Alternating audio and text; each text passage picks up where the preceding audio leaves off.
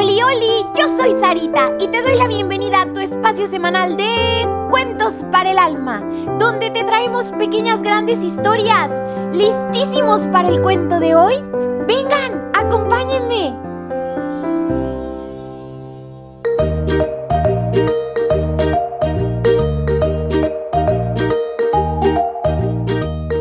Oh my God, Brittany y la carreta.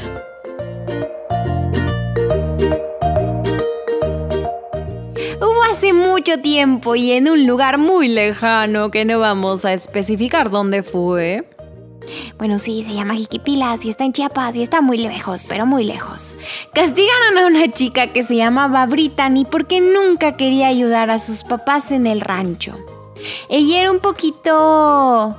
Un poquito... Un poquito... océano. Castigaron a Brittany la llevaron al rancho y le dijeron que debía de ayudar con todas las ocupaciones.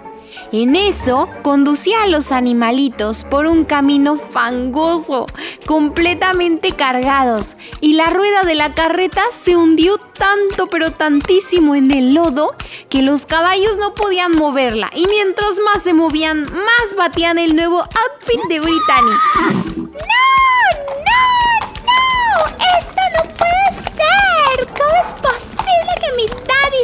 Comprendan? ¿No ven que mi atuendo es para ir a pasear? Ahora estoy aquí atrapada. ¡Ay, no puede ser! ¡Ayúdame, Dios mío! ¡Oh, my God! ¡Estoy en problemas!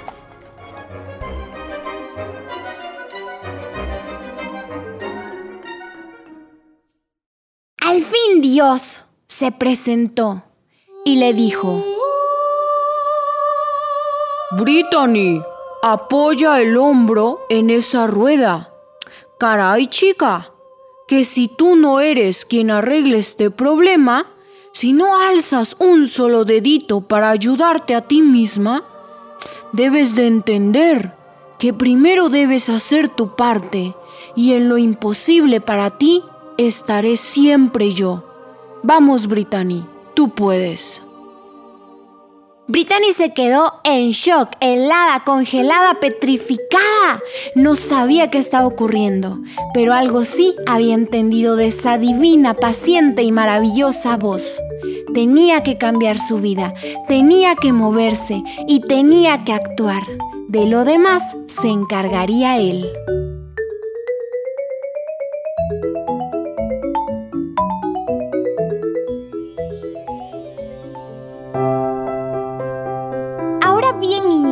¿Qué te hace pensar y hacer esta pequeña gran historia? ¿A poco no nos deja muchísimo para reflexionar? Pero sobre todo lo que nos mueve a actuar.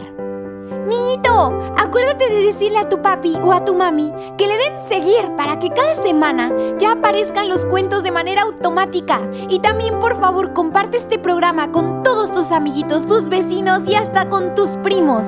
Te espero la próxima semana con un nuevo cuento. Que Dios te bendiga muchísimo.